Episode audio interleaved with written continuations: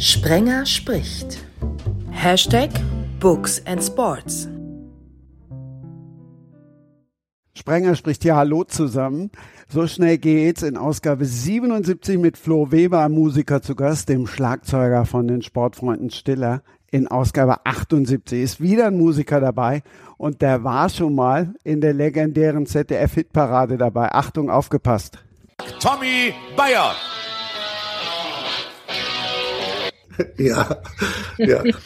Ich hatte so viel Spaß schon bei der Vorbereitung. Hm, natürlich auch, als ich Ihre Stimme gehört habe. Silvi Feist, die arbeitet beim Frauenmagazin Emotion und hat den Podcast Feiste Bücher. Hallo Silvi. Hallo Christian. Ihre Stimme habe ich auch schon mal bei mir im Podcast gehört. Allerdings bei einer Books and Sports Ausgabe, die da nicht zustande gekommen ist aufgrund technischer Probleme. Umso schöner und umso mehr freue ich mich, dass ihr zwei dann nämlich Silvi und Gisa Klönne zusammengefunden haben. Hallo. Hallo. Ich weiß jetzt nicht, wie das ist, wenn der Mann, der Musik und Text geschrieben hat, sagt, er verzichtet auf GEMA-Gebühren, ob ich dann drei Minuten 15 ausspielen darf, aber ich spiele es zumindest noch mal kurz an. Ich verzichte auf jeden Fall, aber bitte spiel nicht 3,15 aus.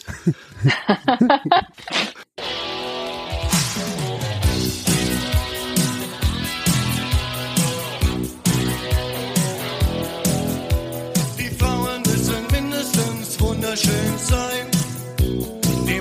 Müssen stark sein. Und wenn sie nicht stark sind, müssen auf dem Konto viele, viele Mark sein. Viele, viele Mark sein. Italiener müssen immer am Singen sein. Amerikaner müssen reich sein. Casanova muss es immer am Bringen sein. Kommunisten müssen gleich sein. Kommunisten müssen gleich sein.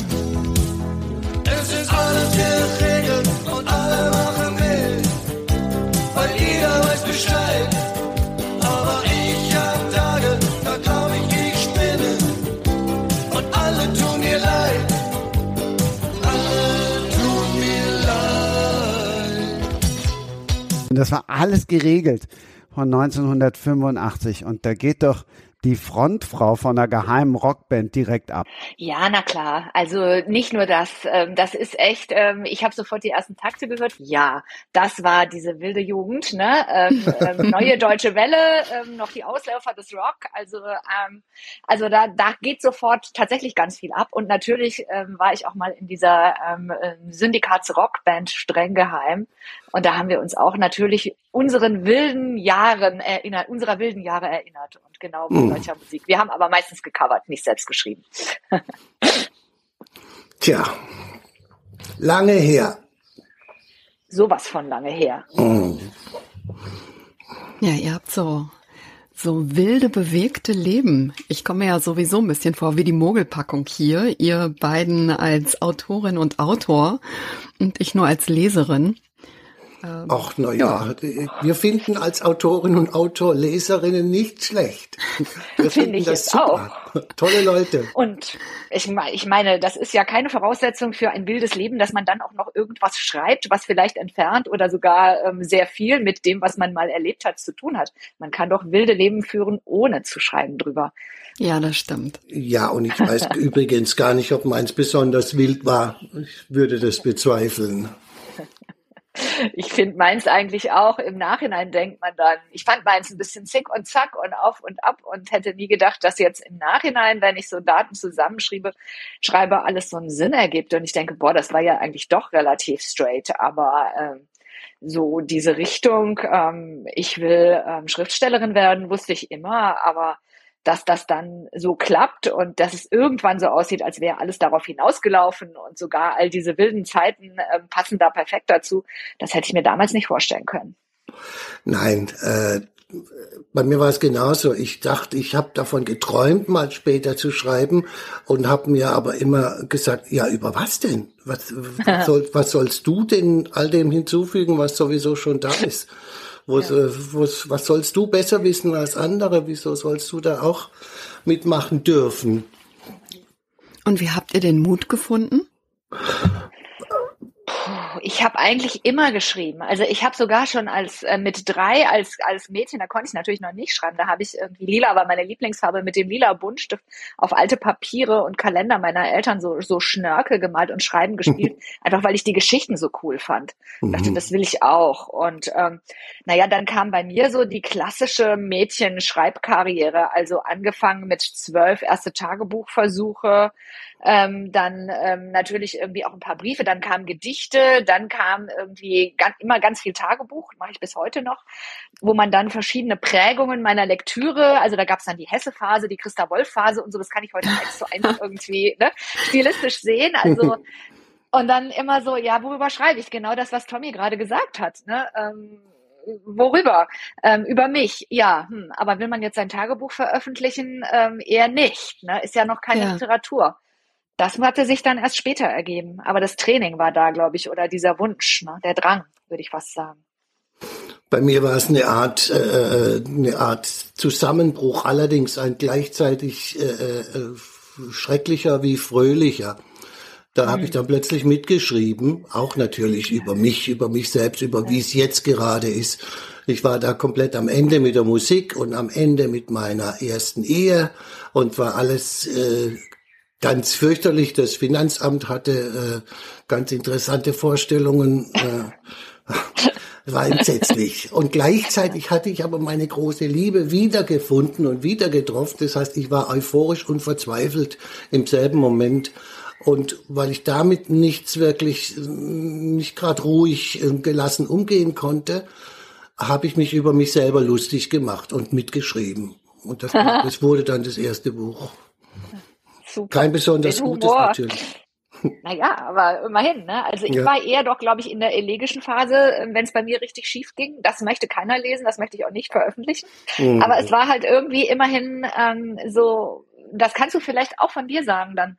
Schreiben so als Überlebensstrategie oder überhaupt als Weg der Reflexion. Ich, Ja, ja.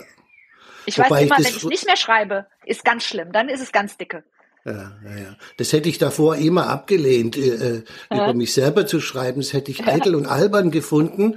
In dem Moment habe ich aber gemerkt, das ist genau das Richtige. Stoff ist da. Ja. Stoff ist da. Ja. Und dann ist es ja doch, also vermute ich auch bei dir, ja nicht eins zu eins du, sondern es ist ja dann doch eine Geschichte, wo man dann sagt, das hat dieses Authentische, aber vielleicht ist nicht überall spaziert Tommy Bayer und seine Lieben durch die Romane, ne? Eins zu eins. Durch den Rest dann nicht, durch dieses erste, äh, äh, natur, naturgemäß nicht besonders gute Buch Ja. schon. Später habe ich dann natürlich davon Abstand gehalten. Ja, genau. Ja, Gisa, als du gerade sagtest, das war dann so ein Zick und Zack bei dir, habe ich halt auch gedacht, das klingt doch sehr nach der Franziska aus deinem aktuellen Buch. Hm. Oh ja, ähm, da kann ich äh, kann ich wirklich, ähm, also sie hat vieles von mir. Sie ist extremer als ich. Also meine Ausschläge waren nicht ganz so hoch und ganz so tief, aber ich kenne das auch und ich kenne auch diese Momente, ähm, was Tommy auch gerade gesagt hat, wo man dann steht und denkt, hm.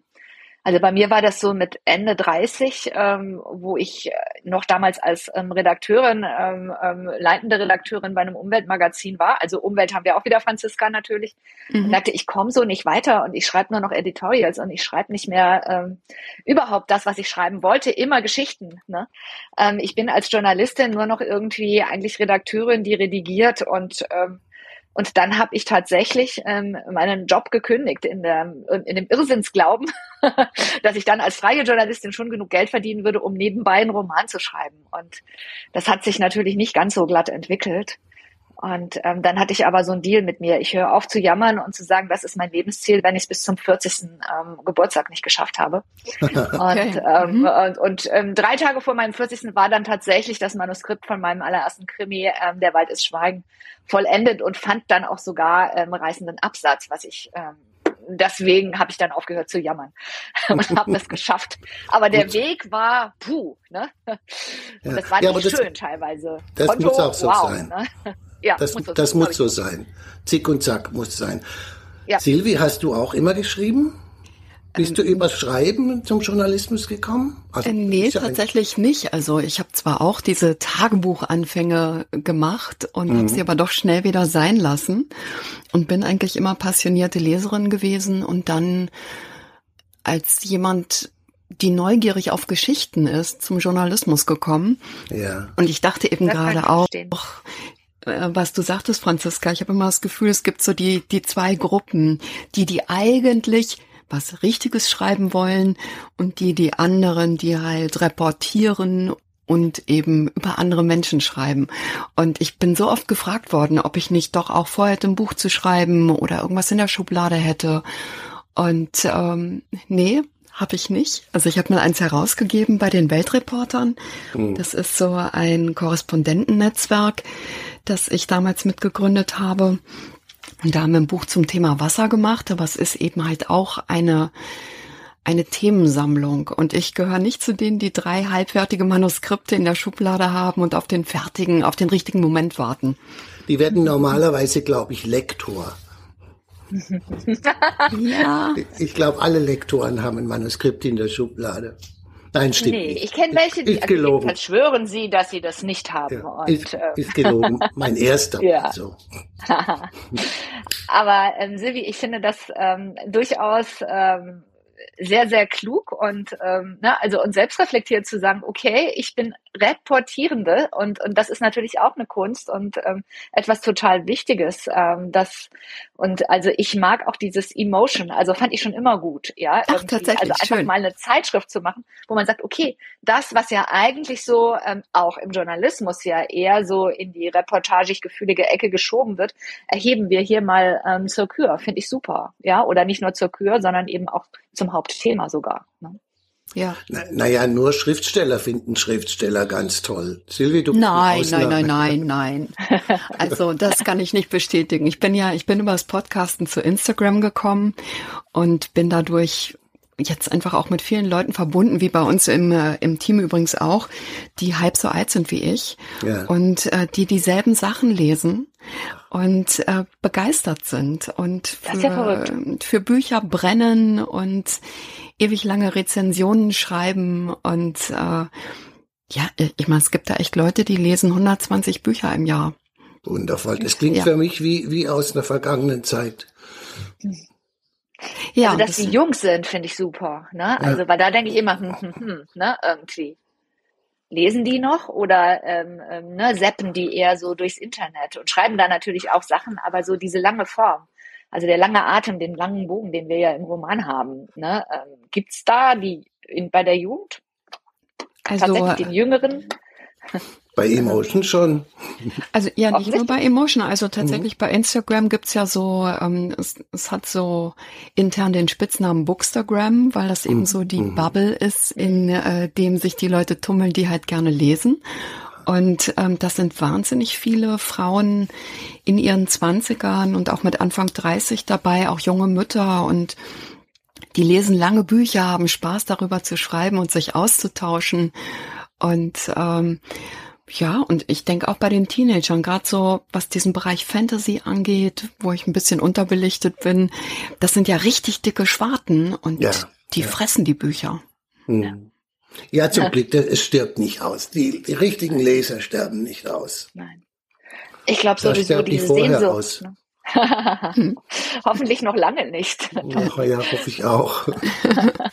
Aber ich glaube, dass diese Sehnsucht nach Geschichten tatsächlich da ist. Ne? Also das ist irgendwie so ein Urinstinkt. Äh, Ja. Wahrscheinlich haben sich die Leute auch schon Geschichten natürlich weitergegeben, Mund-zu-Mund-Propaganda, noch bevor überhaupt aufgeschrieben und gedruckt wurde.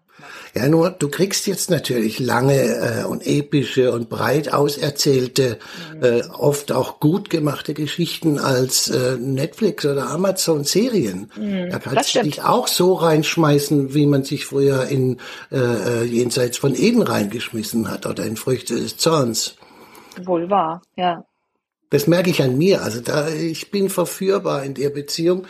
Ich bin ein schlechterer Leser geworden. Ich habe früher 60 bis 80 Bücher jedes Jahr gelesen. Na, ganz selbstverständlich, manchmal auch mehr. Und heute können das auch mal nur, nur so 20 werden. Ui, Äh, Was hast du denn als ein bisschen letztes begeistert gelesen? Ganz hoch, also gerade lese ich begeistert Alte Sorten von Ewald Ahrens. Und ganz hoch begeistert war ich das letzte Mal, ziemlich begeistert war ich direkt davor von Nick Hornby, The Way You Are. Und Hochbeck, das letzte Buch, von dem ich richtig hingerissen und entzückt war, war, was man von hier aus sehen kann.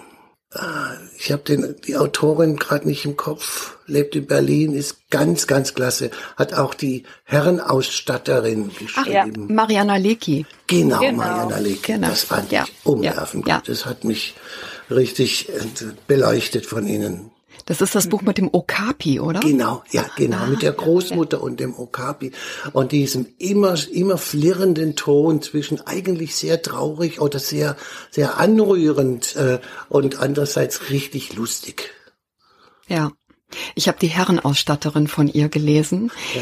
Ähm, ich habe ja bei uns immer so die Schwierigkeit, in Anführungszeichen sind ja Luxusprobleme.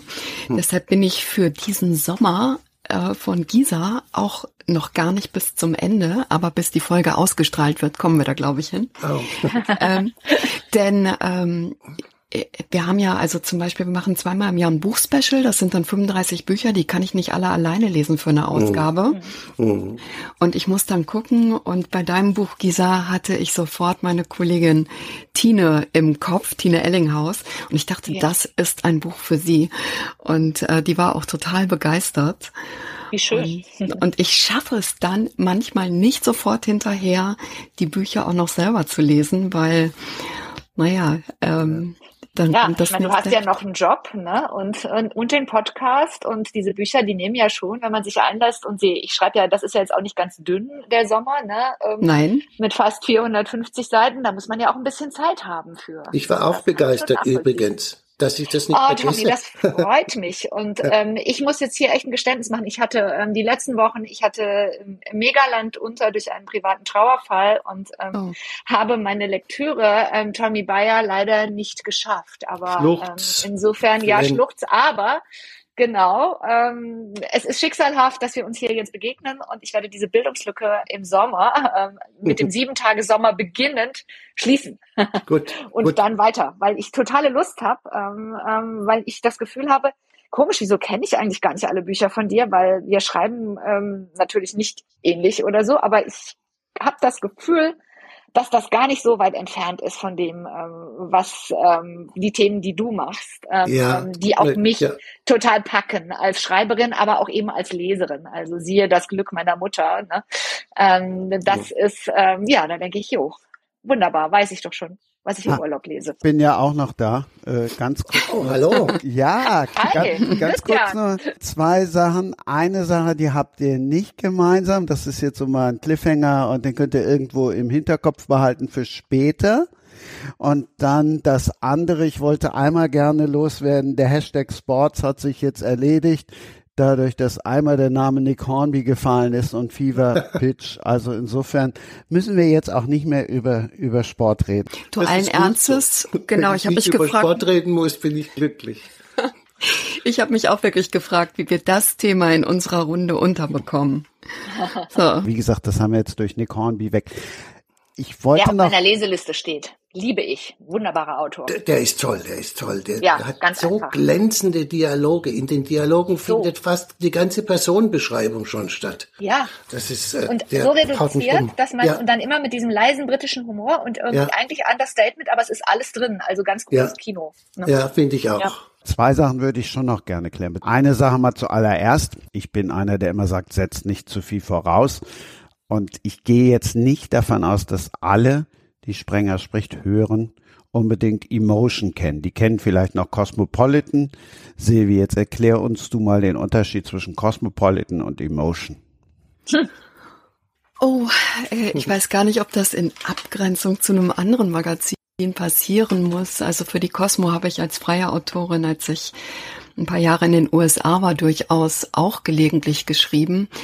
Ähm, also Emotion kommt ursprünglich ähm, daher, dass es mal als Psychologie-Magazin gestartet ist und ich glaube, diesen Unterton ähm, politisiert und weitergedreht, hoffentlich auf der Höhe der Zeit, merkt man, aber wir, also wir kommen halt von der Psychologie her und machen ein Frauenmagazin, das versucht, Frauen da abzuholen, wo sie stehen und Inspirationen zu bieten und Mut zu machen, den eigenen Weg zu gehen.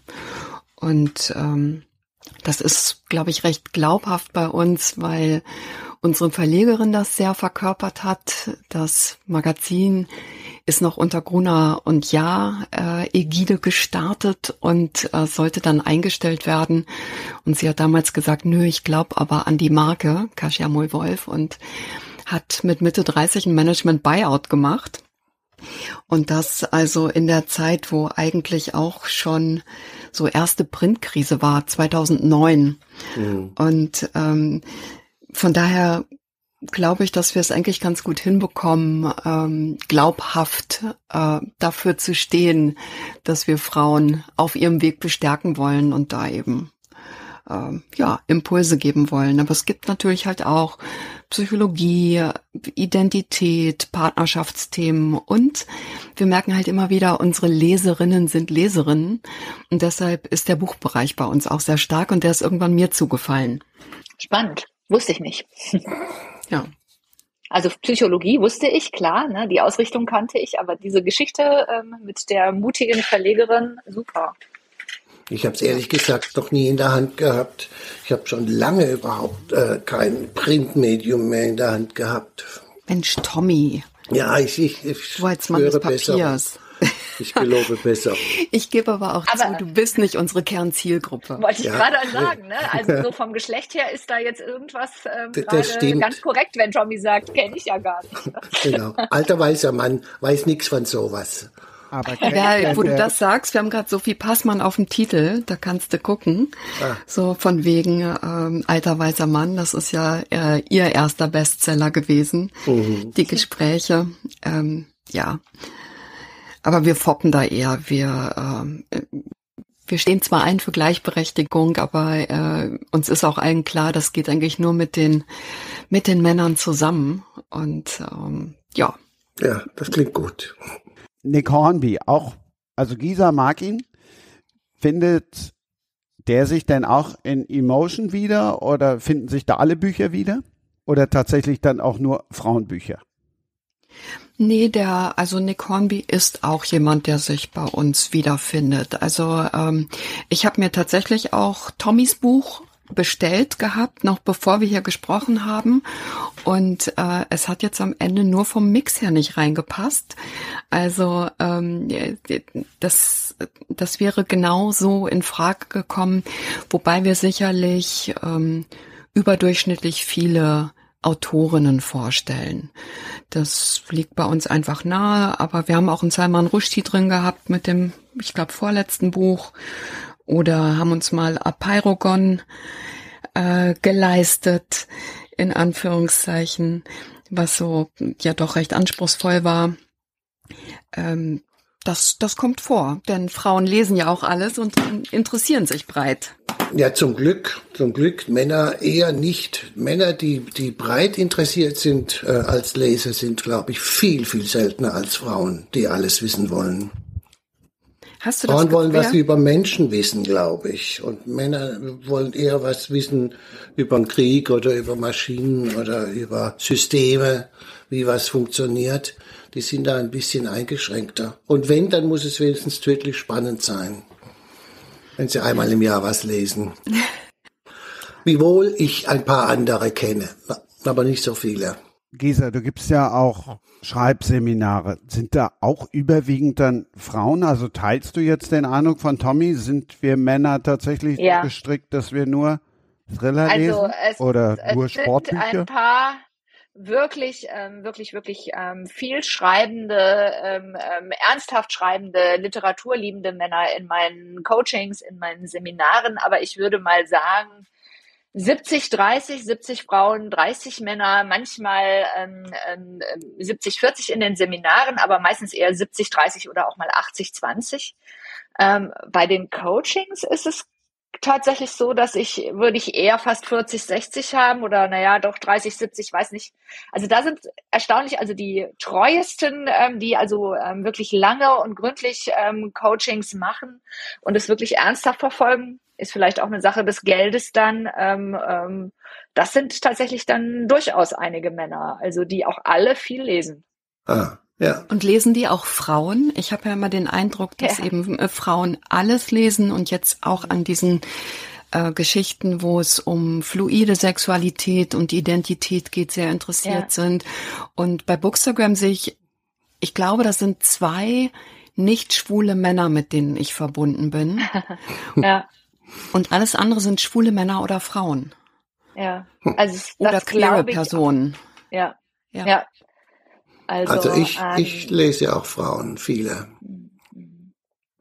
Ich muss gestehen, ich lese viel mehr Frauen als Männer. Ähm, das liegt aber nicht daran, ähm, also das liegt immer daran, was mich an Geschichte und die Art, eine Ja. Geschichte zu erzählen, Ja. anspricht. Ne? Und da muss eine gewisse, ja, also Gleichberechtigung oder emotionale Tiefe muss da drin sein. Also ich mag nicht diese Klischees. Ne? Ähm, und bei manchen Romanen sage ich auch manchmal, da könnte man ja dann auch mal Männerliteratur draufschreiben im Vergleich zur Frauenliteratur. Ne? Mhm. Und ich mag halt dieses, wo eine Vielfalt da ist oder einfach die ganze Bandbreite des, des menschlichen Lebens abgebildet wird mit entsprechenden Figuren. Ne? Aber mir reicht ein Ausschnitt jeweils. Hm. Ja, klar, nicht, nicht alles in einem Buch. Gott, ja, okay. äh, du sagst, äh, du magst keine äh, Klischees.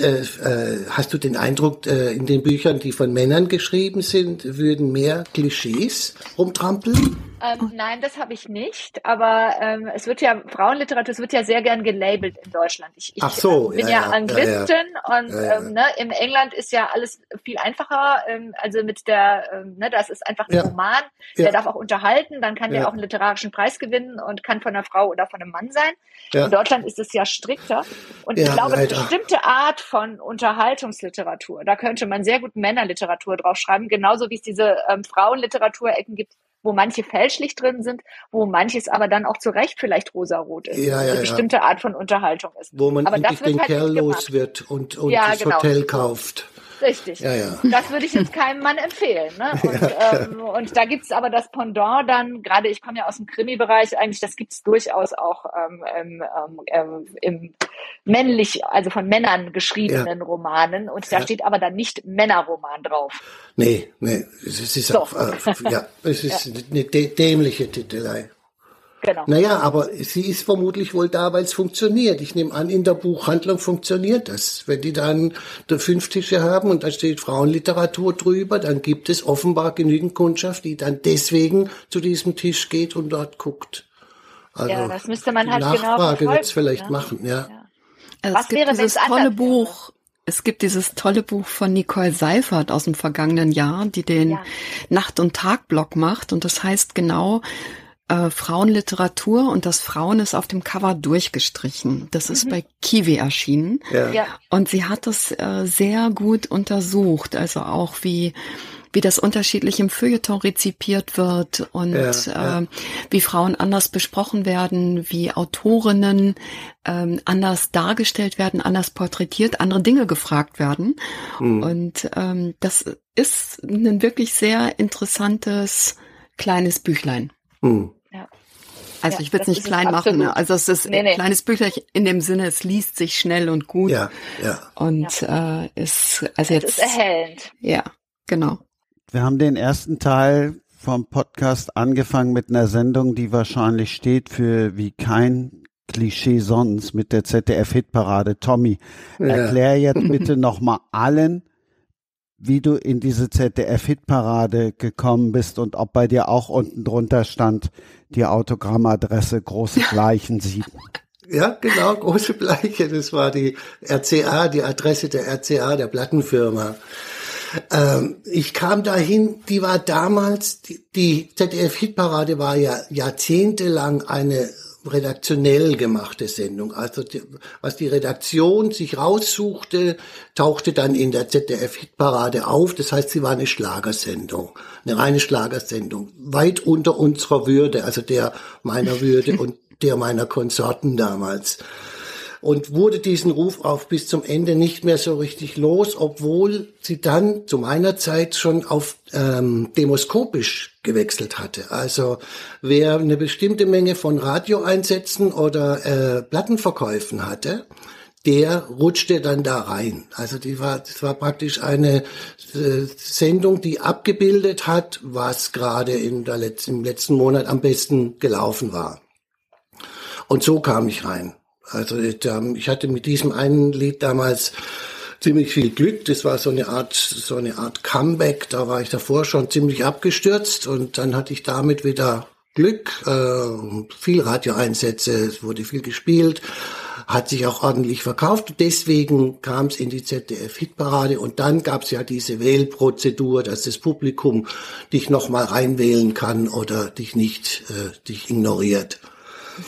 So war das damals unter den Kollegen gab es heftige Zerwürfnisse, weil wir hatten so um, um Bab äh, und, und, und andere Kollegen rum so, so energische Verächter der Hitparade. Die, der, der, dieser Thomas Heck, der war rechts, das war ein Bösewicht, da ging man nicht hin, um diese Sendung nicht aufzuwerten. Aber all die anderen eher spaßbetonten und eher leichtfertigen äh, fröhlichen Menschen aus der NDW, so was weiß ich, äh, Trio, Nena, alle, alle, die damals äh, in diesem, in diesem Neue Deutsche Welle Schwall erfolgreich waren. Die sind alle dort natürlich sehr gern hingegangen, weil es eine viel gesehene Sendung war und weil man damit seinen, seinem Song was Gutes tat. So auch ich.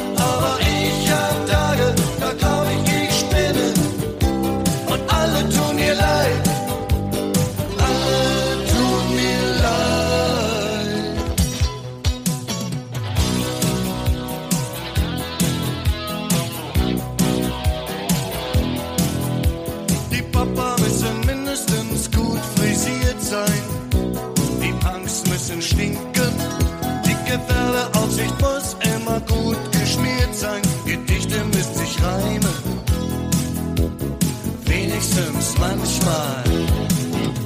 Die Kinder müssen mindestens niedlich und klein sein. Blumen müssen duften. Die Monster müssen mindestens groß und gemein sein. Türken müssen schuften. Und dann sollen sie verduften. Es ist alles geregelt und alle machen mit. Weil jeder weiß Bescheid.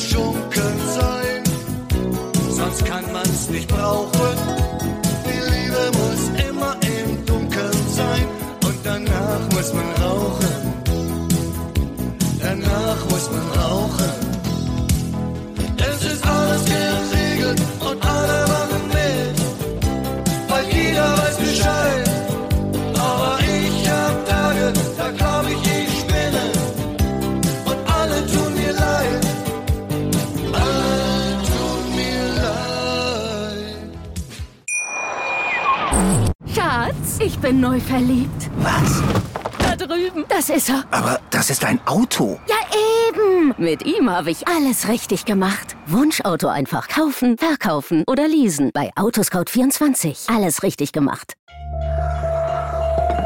vernimmt sich, was man will. Dann wilde Gerüchte entstanden. Fast nichts davon stimmt. Tatort Sport. Wenn Sporthelden zu Tätern oder Opfern werden, ermittelt Malte Asmus auf meinsportpodcast.de. Folge dem True Crime Podcast, denn manchmal ist Sport tatsächlich Mord.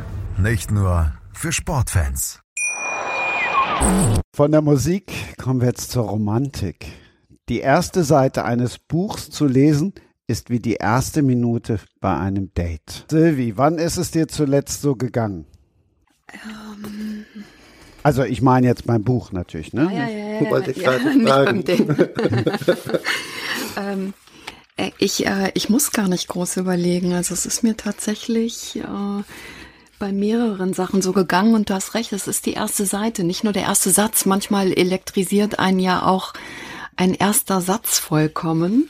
Aber ich bin ähm, Donnerstag äh, spät mit einem Buch in der Tasche ähm, in eine Bar um die Ecke von der Redaktion eingekehrt und bin da am Tresen richtig hängen geblieben und habe noch einen zweiten Basil Gin getrunken, weil äh, weil ich einfach weiterlesen musste. Und das ist das Buch Oktoberkind von Linda Boström Knausgård, die Ex von Knausgård. Und ähm, da, äh, ja, es hat mich doch sehr gepackt und was, wo es mich gleich der erste Satz hatte, war, ähm, war Monika Ali mit ähm, Liebesheirat. Im Haus der Familie Gurami sprach man nicht über Sex. Toll. Ja. Ja.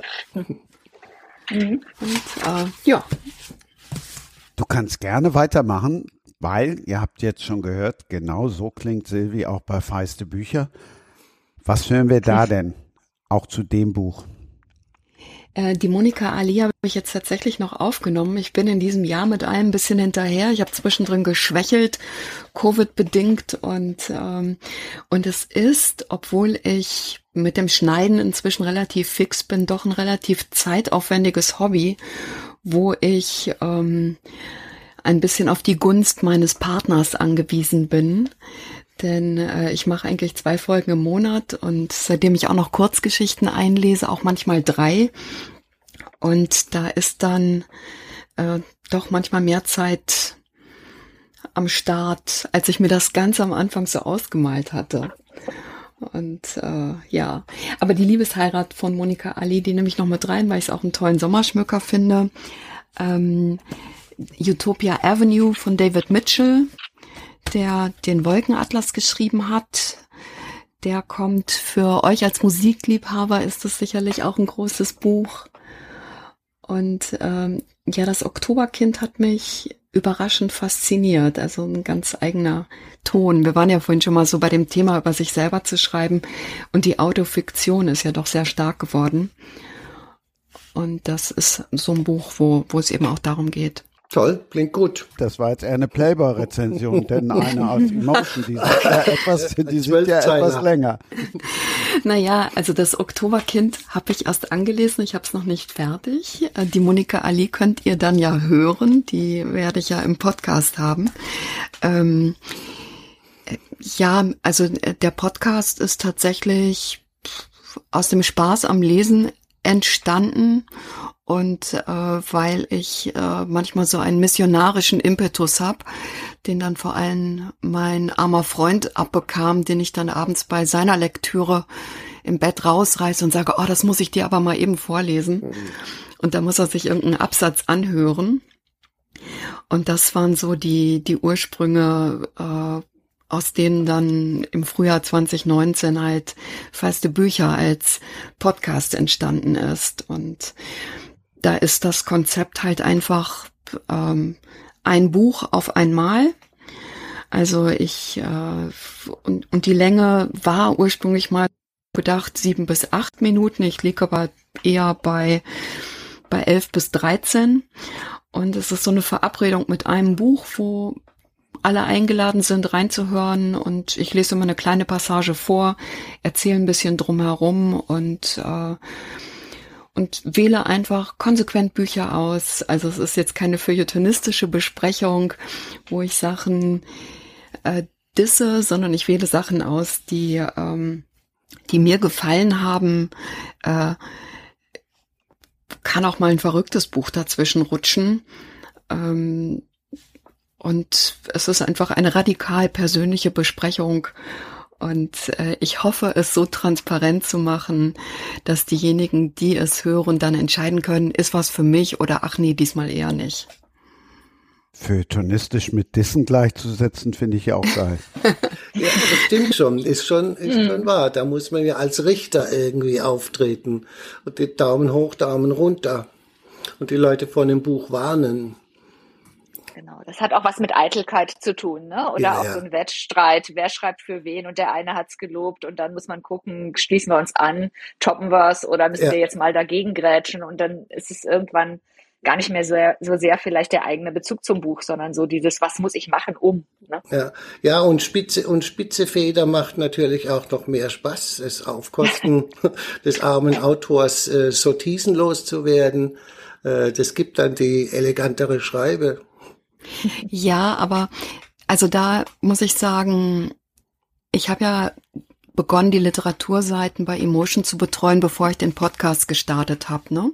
Mhm. Und wir haben da auf einer Doppelseite so um die sieben Bücher. Und äh, entsprechend könnt ihr euch vorstellen, dass das nicht so super lang ist. Und ich habe das Gefühl gehabt, es gibt so viele gute Bücher da draußen. Warum sollen wir dann eins rausgreifen, wo wir sagen, lass die Finger davon und unter Umständen verprellen wir dann noch die Leserin, die sagt, aber das ist meine Lieblingsautorin. Mhm. Äh, wie hochnäsig seid ihr denn, dass ihr das jetzt doof findet? Das bedeutet auch, dass wir manchmal Bücher dann zur Seite legen, mhm. weil es nicht passt.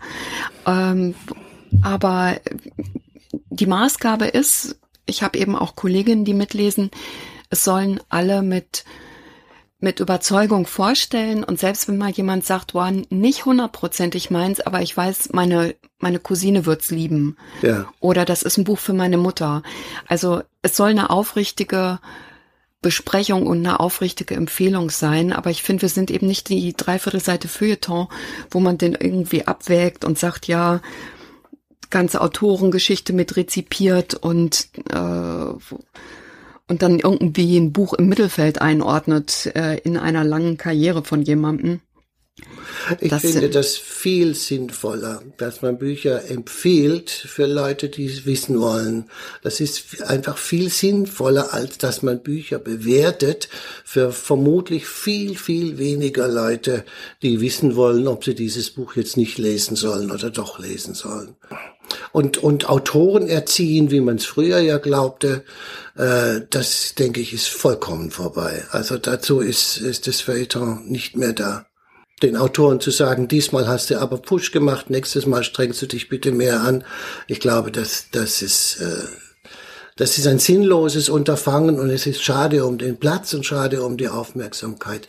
Etwas Gutes zu empfehlen ist doch viel klüger als etwas Schlechtes äh, zu verrufen das sehe ich genauso, ähm, weil es gibt so viel, eine Flut von ähm, Büchern, eine Flut von Medien und in dem Moment, in dem ich ähm, dann etwas ähm, auch disse, mache ich es ja wahnsinnig wichtig und ähm, ist es nicht eigentlich viel schöner und wichtiger ähm, zu sagen, was fasziniert, was begeistert. Ja. Ja. Ich finde, Bücher sind immer Gäste bei mir und Gäste behandle ich, ich hoffe, ihr sitzt genauso, auch immer gut. Ja, das ist ein, äh, ich würde es für mich persönlich gerade noch umdrehen. Ich bin Gast in Büchern, aber das ist klar, das bin ich jetzt als Leser. Ich habe vorhin was gesagt für den Hinterkopf, das müsst ihr euch immer noch merken. Ich habe mir noch was anderes gemerkt. Ich weiß gar nicht, ob es jemand gemerkt hat, aber plötzlich hat Silvi zu Gisa Franziska gesagt. Das ist mir aufgefallen. Ich wollte ja? nicht reingehen und ich dachte, ja, lustig. Na, hab ich von, nein, ich, ich habe mich schon, äh, ich habe mich schon auf deine Figur bezogen, weil du das nee, mit dem Zick und Zack. Um ja, nee, nee. da habe ich zu dir, Franziska, gesagt, guck mal, ja, da siehst du, wie weit ich in deinem Buch schon drin bin. Mhm. Ich bin das gewöhnt. Ich habe die ganze Zeit lang, als ich mit den Judith Krieger-Krimis erfolgreich war, haben mich manche Leute dann aus, aus Versehen Judith genannt. Mhm. Und ähm, ja, das ist, äh, wir hatten eben wirklich über diese Nähe gesprochen von Franziska und mir. Und äh, ne, das, ich habe das auch gemerkt, genau wie Christian. Und ja. wie gesagt, wollte nicht rein. Aber jetzt darfst du mitten rein ins Buch. Gisa, Franziska, Judith. Ähm, letztendlich ist es ja so, ähm, dass in allen Romanen ist sehr, sehr viel Gisa-Klönne auch drin. Ähm, oder Gisa. Ich finde, Romane sind so persönlich, da nehme ich eigentlich nur den Vornamen. Und ähm, wenn ich jetzt so zurückblicke ähm, und sage, was gibt, gibt so ein Grundthema, was in all meinen Büchern mitschwingt, dann ist es ähm, eigentlich eine simple Lebensfrage, die ich habe. Es ist immer diese Vergänglichkeit, also dass wir alles immer wieder loslassen wollen, obwohl wir müssen, obwohl wir alles so gerne festhalten. Also ähm, warum sterben wir, wenn wir doch leben? Und ähm, natürlich hängt beides zusammen.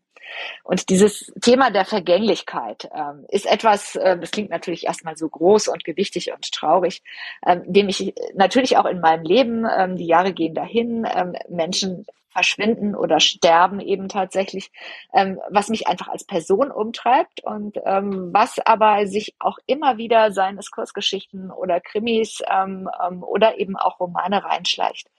Und ähm, für diesen Sommer ist ähm, insofern ein sehr, sehr persönlicher Roman, als er entstanden ist nach einer ziemlich langen ähm, Pause, der eine gewisse Krise vorausging, dass ich das Gefühl hatte, ich habe mich nach acht Romanen in doch relativ straighter Folge leer geschrieben. Ich habe ähm, bei den zwei Romanen, die ich nach dem ähm, großen Erfolg, das Lied der Stare nach dem Frost, auch ein ähm, Familienroman, auch sehr nah an mir, an meiner Familie dran. Ähm, ich hätte danach eine Pause machen müssen. Die mhm. habe ich nicht gemacht. Ich hatte Verträge, ähm, ne, mein damaliger Verlag hat gesagt, oh, wir haben schon eine Leseprobe gedrückt, alles super. Und ich hatte das Gefühl, boah, das ist irgendwie, es entgleitet mir. Ich finde mein Feuer nicht oder die Geschichte, die ich eigentlich erzählen wollte, ist noch gar nicht reif. Ich müsste jetzt einfach mal ein Jahr brüten. Ja. Und das habe ich nicht gemacht. Und was dabei rausgekommen ist, ist dann ein Roman, ähm, der gedruckt wurde, de mit dem ich aber bis zum letzten Satz, bis zur letzten ähm, Druckfahnenkorrektur, wo ich immer wieder dachte, irgendwas stimmt nicht, es stimmt nicht. Und ich habe nicht rausgekriegt, was stimmt da nicht. Hm. Und, ähm, und dann habe ich einen Krimi geschrieben danach und da war das dasselbe Gefühl. Ich habe das Gefühl gehabt, ich habe was verloren, was, äh, was ganz authentisches war für mich als Autorin. Ja. Und ähm, das wollte ich wiederfinden. Mhm. Und wie das so ist am Anfang von Krisen, man weiß ja erst ähm, nicht, dass sie gut ausgehen. Man weiß es vielleicht ein bisschen aus Lebenserfahrung, aber wenn man drinsteckt, fühlt es sich nicht schön an. Ich hatte tatsächlich bestimmt ein Jahr lang das Gefühl, ich schreibe nicht mehr. Ich äh, schreibe irgendwas, klar, aber veröffentlichen, ich muss da raus. Ja, ähm, ja. Dann habe ich was gemacht, was sich vollkommen absurd anfühlte. Ähm, ich habe eine Ausbildung zur Yogalehrerin gemacht. Ähm, hm. Und dachte, das ist jetzt wirklich das, was die Welt nicht noch braucht oder was du nicht noch brauchst. Jahrelang, im, ich mache schon sehr, sehr lange Yoga, im Center jedes Jahr wieder, Gisa, willst du nicht die Ausbildung machen? Ähm, du bist seit 20 Jahren dabei, mach doch mit. Ich so, nö, irgendwie. Ich mache so viel selbstständig. Ich will hier einfach nur hergehen und mir und sagen, was man mir macht. In der Pause des Schreibens, dieser Zwangspause, weil ich meinen Ton nicht mehr getroffen habe, mein Feuer nicht, habe ich dann diese Yogalehrerausbildung gemacht, einfach nur um irgendwas zu machen. Und weil da eben auch dieses Thema Loslassen wieder drin steckte. Und ähm, habe dann totales Feuer ähm, gefangen, habe mich ganz tief in die Yoga-Philosophie, die alte indische Yoga-Philosophie, tausende Jahre alt, reingelesen, wurde immer faszinierter, ähm, habe dann gemerkt, ich liebe es auch Yoga zu unterrichten, habe weitere Ausbildungen gemacht, ganz andere Geschichte. Ähm, und dieses etwas vollkommen anderes zu machen, hat mich eigentlich wieder dazu zurückgeführt, dass ich gedacht habe, diese Geschichte will ich erzählen. Und es ist eine Geschichte, die sehr viel mit mir zu tun hat, mit der Lebensphase, in der ich war, während ich das geschrieben habe. Meine Mutter war tot, mein Vater wurde alt, es verkehrten sich Rollen, es ging nochmal so drum, macht man Reisen, erfährt man, wer ist dieser Mensch, der mich gezeugt hat, ähm, also so ein Hinterfragen auch der eigenen Familiengeschichte. Und wie der ganz Vater zu Anfang, im Buch ja. Der Vater im Buch stellt ja dann doch auch überrascht fest, dass auch Männer zum Yoga gehen. Ist das ja. auch was Persönliches, was du eingewoben hast? Ja, das ist nur so ein kleiner Sidekick. Also, ähm, ne, also ich habe halt versucht, mir diese Sicht vorzustellen von der Figur des Heinrich, der, der Parallelen mit meinem realen Vater hat, aber nicht nur. Und auch mein Vater stand doch diesem Yoga-Gedanken sehr befremdet gegenüber. Und ähm, ne, also und das dann zu akzeptieren, ähm, dass, dass Frauen, die ja eher für Softe und die Emotion ne, zuständig sind, ähm, das dann noch machen, okay, aber so Selbstfindung, aber dass da Männer hingehen. Oh, ne? Ähm, also das hat Heinrich im Roman überrascht. Ähm, mein Vater fand es auch sehr, sehr staunenswert, als ich ihm sagte, du, das ist jetzt nicht nur was für irgendwie äh, ne, softe Ladies. Ähm, indisch ist es ja sowieso eigentlich eher eine Männersache gewesen, die erst irgendwie nach den Beatles in den 60ern in den Westen kam und überhaupt erst ähm, frauenaffin wurde. Ähm, also jedenfalls, jetzt habe ich kurz den Faden verloren. So, ich habe die, so über dieses Yoga und diese Geschichte, die ich dann persönlich auch hatte mit meinem Vater gedacht, okay, das ist doch etwas, was du erzählen möchtest. Diese Geschichte, Abschied von den Eltern und wie macht man das und, und wie versöhnt man sich vielleicht auch mit vielem, was man nicht zusammen hatte, mit Missverständnissen, mit Entfremdungen. Wie versteht man sich eigentlich nochmal? Weil irgendwie muss man es, wenn man, wenn man auf diese letzte Reise geht zum Lebensende hin. Ähm, ähm, oder man sagt halt, habe ich nichts mit zu tun, aber ich glaube, das funktioniert nicht so gut. Und ähm, deswegen habe ich mir sehr viel Zeit für diese Geschichte genommen und habe dann auch, ähm, natürlich die ersten Formen waren dann wieder fast tagebuchartig sehr nah an mir dran ähm, und habe sie dann aber immer mehr ähm, abstrahiert und dann letztendlich in diese Form gebracht, die sie jetzt hat. Ähm, und wo ich dann irgendwann gemerkt habe, jetzt habe ich mein Feuer wieder und jetzt habe ich die Leidenschaft wieder und jetzt habe ich den Ton und jetzt weiß ich, wie ich diese Abschieds- und Versöhnungsgeschichte erzählen will. Und zwar mit allen Zeitebenen und allen Unwägbarkeiten, die halt Erinnerungen, die trügen, die reinspielen in eine Gegenwart auch noch mit sich bringen. Da war der Umweg ein Hinweg. Absolut. Der Umweg übers ja. Yoga Richtig. war ein, am, am Ende äh, direkt aufs nächste, aufs wieder lebendige Buch zu. Ganz genau. Und ich habe für mich wirklich diesen Schwur gehabt, ich schreibe erst wieder ähm, ähm, und gehe überhaupt auch raus ähm, mit einem Roman, wenn ich wirklich das Gefühl habe, das ist es. Ja, und ja. Ähm, das ist das, was ich sagen will in der Form. Und da, ich sage immer, das ist so eine Stimmigkeit. Also das spürt man. Ich spüre das. Ich Ja, weiß nicht, ob dir das ja, so geht, Tommy. Doch, Ähm, genau gleich. Das spürst stimmt, du. Ähm, ne? Das ist wie eine Musik und du spürst es körperlich. Du hast einfach dieses Gefühl, jetzt, ja. Ja. ja, du merkst es auch, wenn du, wenn du mit dem Text leben kannst. Du kannst ihn wieder und wieder lesen und äh, der Punkt, an dem du ihn dir nur vorsagst, ist in weiter Ferne. Ganz genau. Ja. Und insofern ist das für mich einfach eine, eine wunderbare Geschichte, die zu diesem Roman hingeführt hat. Und ja, warum, worum geht es? Es geht eben um diese wilde rebellische Tochter mit ihrem ähm, sehr straighten Vater, die eigentlich von zwei verschiedenen ähm, Linien kommen. Ähm, sie waren sich sehr, sehr nah, sie haben sich überworfen. Und ähm, es ist letztendlich, das ist mir beim Schreiben auch klar geworden, war für mich auch als Autorin nochmal sehr erhellend und versöhnlich, was meine eigene Geschichte mit meinen Eltern angeht. Es ist eine Generationenporträt auch. Ja. Ähm, beide kommen letztendlich nicht richtig aus ihrer Haut raus und lernen aber einen Weg, mit dieser Fremdheit zu leben. Ich Der hab's auch Vater als, als, Nachkriegskind ne? Ja. und die Tochter als ähm, in den 60ern geboren und dann eben ne, neue deutsche Welle und Aufbruch und wir machen die Welt besser und da stehen sie. Ja. Ich habe es auch gelesen als inner, innertöchterliche Rückkehr, und zwar die Rückkehr zum eigenen Groll. Also zu Ja. diesen, sie, sie kommt zurück in, in ihre ganze nicht überwundete, überwundene Ressentimentwelt. Ja, das stimmt wohl. Ja. Und sie merkt aber, dass sie eigentlich sie, sie, die ja die Königin, also Franziska, die Königin des Lo- Loslassens, so hätte sie sich am Anfang beschreiben, immer wieder neu aufgebrochen, immer wieder versucht, irgendwie Ja. was zu reißen. Ähm, merkt, sie ist aber an so einen Punkt gekommen mit Anfang 50, wo das eben nicht weitergeht. Ja. Ähm, weil, weil sie das Gefühl hat, sie ist gescheitert und alles, was sie besser machen wollte, hat aber auch nichts geholfen. Und da steht sie nun, muss sich um diesen alten Vater kümmern, der ihr gesagt hat, ich habe es dir doch immer gesagt, so klappt das nicht. Aber auch sein Kontrollieren funktioniert nicht mehr. Das muss er bitte einsehen, weil er braucht jetzt Hilfe in dieser Mhm. Fragilität Ja, des Alters. Ja. Und ähm, dann lernen die quasi voneinander. Franziska muss ähm, lernt tatsächlich auf eine neue Art nochmal loszulassen, indem sie überhaupt erst zurückkehrt und sich das anschaut. Und sie findet nicht nur den Groll, sondern auch das Schöne wieder. Hm. Und, und Heinrich, der Vater, ähm, muss akzeptieren, dass er loslassen muss und dass darin aber auch eine Würde steckt und auch eine Chance. Und ähm, das ist im Prinzip so für mich die Botschaft. Ich weiß, im richtigen Leben ist es nicht immer, gelingt es nicht immer so. Aber ich glaube, selbst wenn man sich nicht, nicht wirklich ausspricht als Vater, ähm, Tochter oder als Eltern, Kinder, ähm, dieses innere Loslassen oder Frieden schließen ist, glaube ich, Mhm. etwas, was, was einfach wichtig ist. Sich reinschicken. Das Ja. Aussprechen ist unter Umständen ein bisschen überbewertet. äh, sich reinschicken, akzeptieren, dass es ist, wie Ja. es ist, dass man selbst ist, wie man ist und der andere ist, wie er ist Ja. und dass es da eine Menge gibt, die man einfach duldet. Ja. Und, ver und versteht, es ist eben so. So ist die Existenz, so. so. ist meine, daraus bin ich geboren, daraus bin ich erwachsen. Ja. Ja.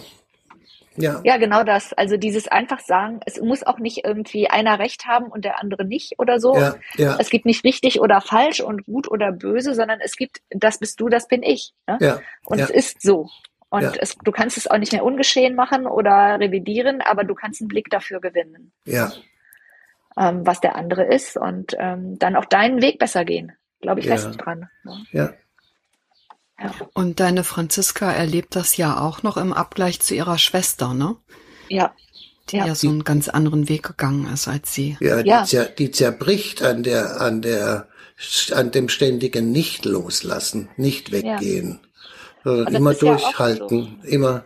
Diese Familien, die schreiben ja oft in Familien werden ja Rollen zugeschrieben. Also Ja. ähm, ne? Ja. idealerweise nicht, aber es passiert eben doch, ne? Die gute, die böse, die verantwortungsbewusste, die, die wilde. Und ähm, wenn diese Rollen dann fest sind, also letztendlich ist es auch nicht nur ein Vater-Tochter-Roman, sondern ein Familienroman. Ja. Ähm, nur dass es eben zwei Perspektiven sind, die erzählen, aber sowohl die tote Mutter taucht ja in der Erinnerung und in ihrer Dominanz, auch mit ihrem eigenen Drama und Trauma, ähm, prägt natürlich diese Familie genauso wie der Vater.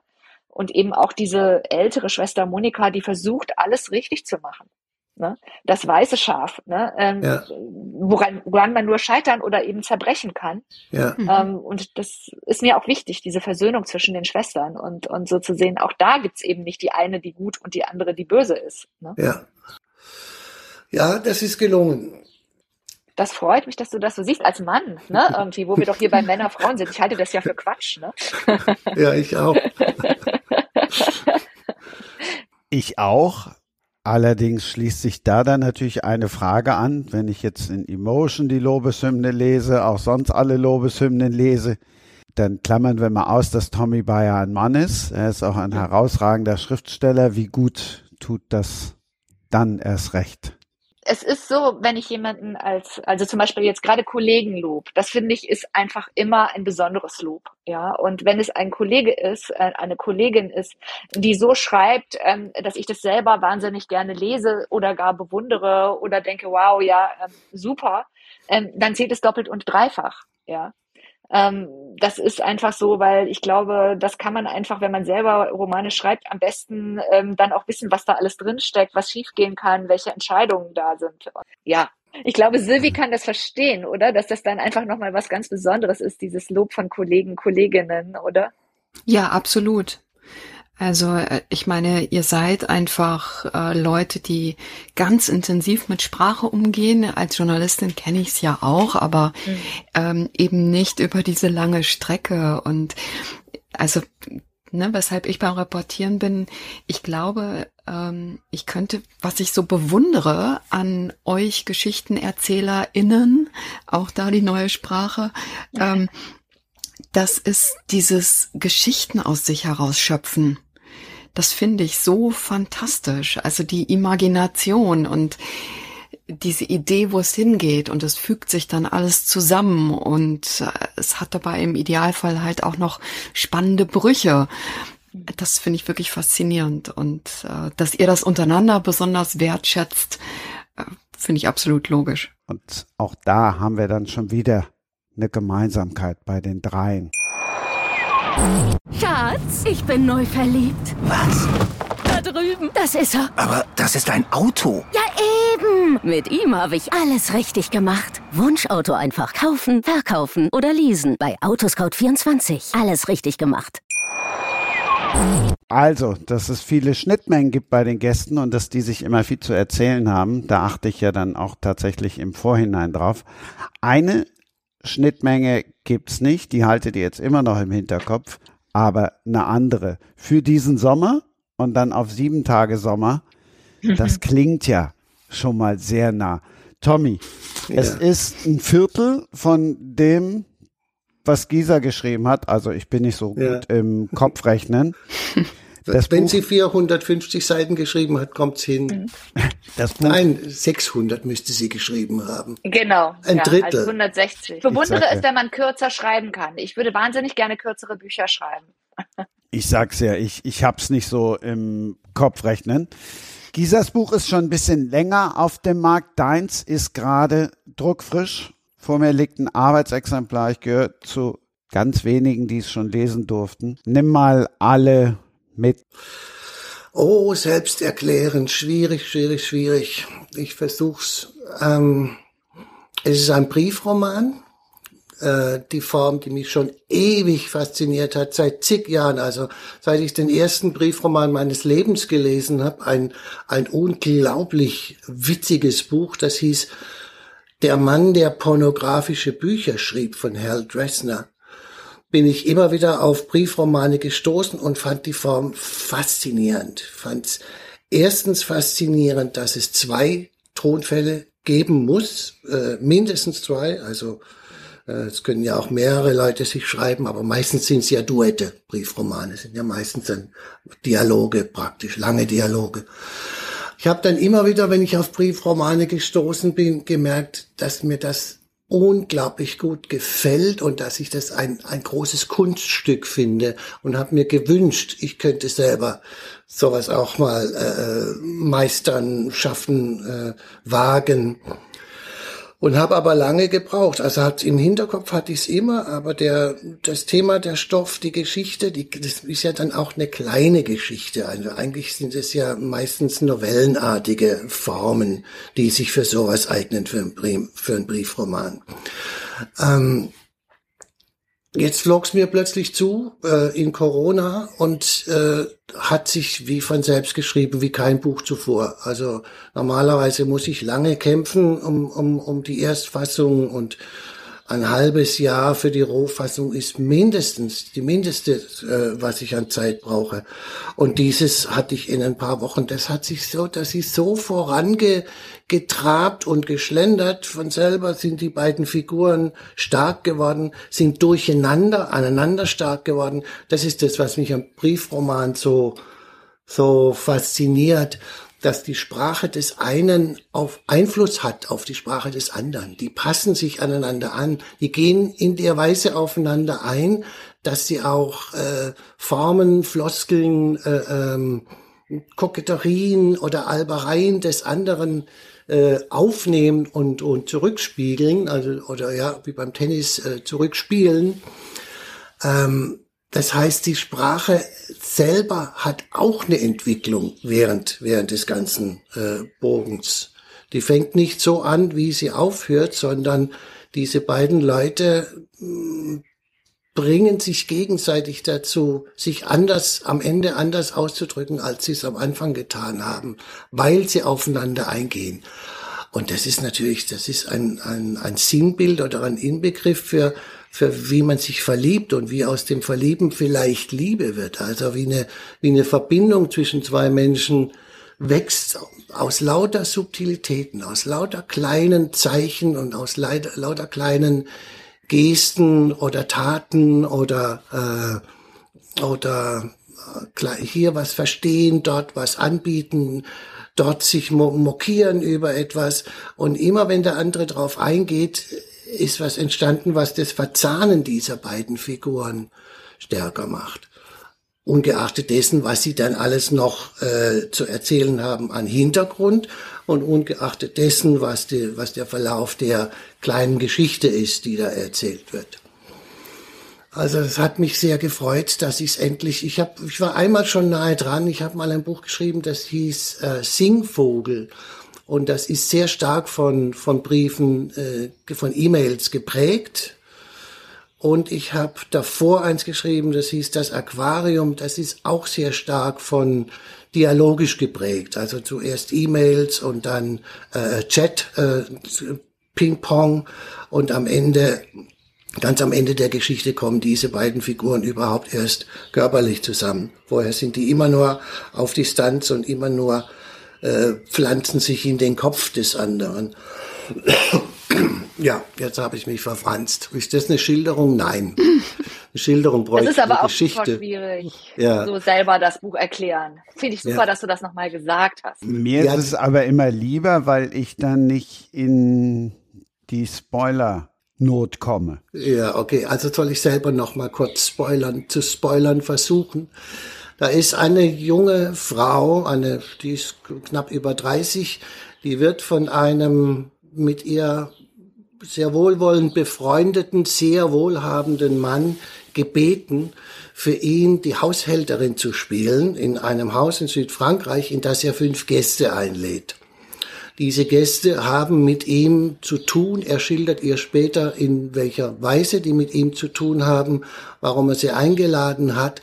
Und diese Frau soll, solange er noch nicht da ist, und am Ende stellt sich heraus, dass er gar nicht kommt, äh, ihm berichten, wie sich die Gäste da wohlfühlen, wie sie miteinander umgehen, über einfach diese Leute schildern. Das ist im Prinzip die Geschichte. Oder das ist der, der Plot der Geschichte. Was dann alles passiert, will ich natürlich möglichst nicht verraten, weil ein bisschen Abwechslung gibt's dann schon. Also nicht nur Getratsche, obwohl es praktisch auf Tratschbasis äh, äh, setzt. Deshalb nehme ich mich da immer lieber zurück, damit ich nicht zu viel erzähle. Also es ist tatsächlich auch ein Buch für Leute, die es mit der Spannung haben, die die vielleicht auch sonst nur Krimis lesen. Es ist ein wunderbares Buch. Also ich habe es an einem sonnigen Mittag gelesen und war, bin einfach nur drin versunken und Schön. war in Frankreich. Ach, wie schön. Wunderbar, danke. Das kommt auf jeden Fall mit in den Urlaub. Ich fahre nämlich nach Frankreich. Ach, wie schön. Nach Süden? Ja. Nach Süden, ja. Klasse. Aber Tommy, ich habe eine Frage an dich. Mhm. Also einmal finde ich es fast seelenverwandt. Also seit ähm, vielen Jahren, ich liebe Briefromane. Ähm, ähm, das macht mich jetzt natürlich noch neugieriger. Ich habe es ja leider noch nicht gelesen, den, die sieben Tage Sommer. Mhm. Und, ähm, und normalerweise ist man ein, ich sag immer, Typ Brüter. Ne? Ja. Es dauert sehr lange bis Ja, so eine ja. erste Fassung, bis es, das ist das, ähm, was wir aber natürlich uns gerade als Brüter ähm, ja total wünschen. Ne? Also Ja. insofern noch umso mehr Glückwunsch. Und ähm, dieses ähm, Flirten mit dieser Form der Faszination des Briefromans ähm, äh, kann ich so hundertprozentig nachvollziehen. Und meine Frage an dich, Tommy, ist wirklich, ähm, hattest du zuerst eben das Gefühl, Corona, ach ja, jetzt gehe ich mal auf die Briefroman-Idee oder war als erstes eine Figur da oder war ähm, das Thema da, was du jetzt skizziert hast? Das würde mich brennend interessieren. Ich fürchte, ich weiß das gar nicht mehr. Ich fürchte, ich weiß nicht mehr, wie die Initialzündung war.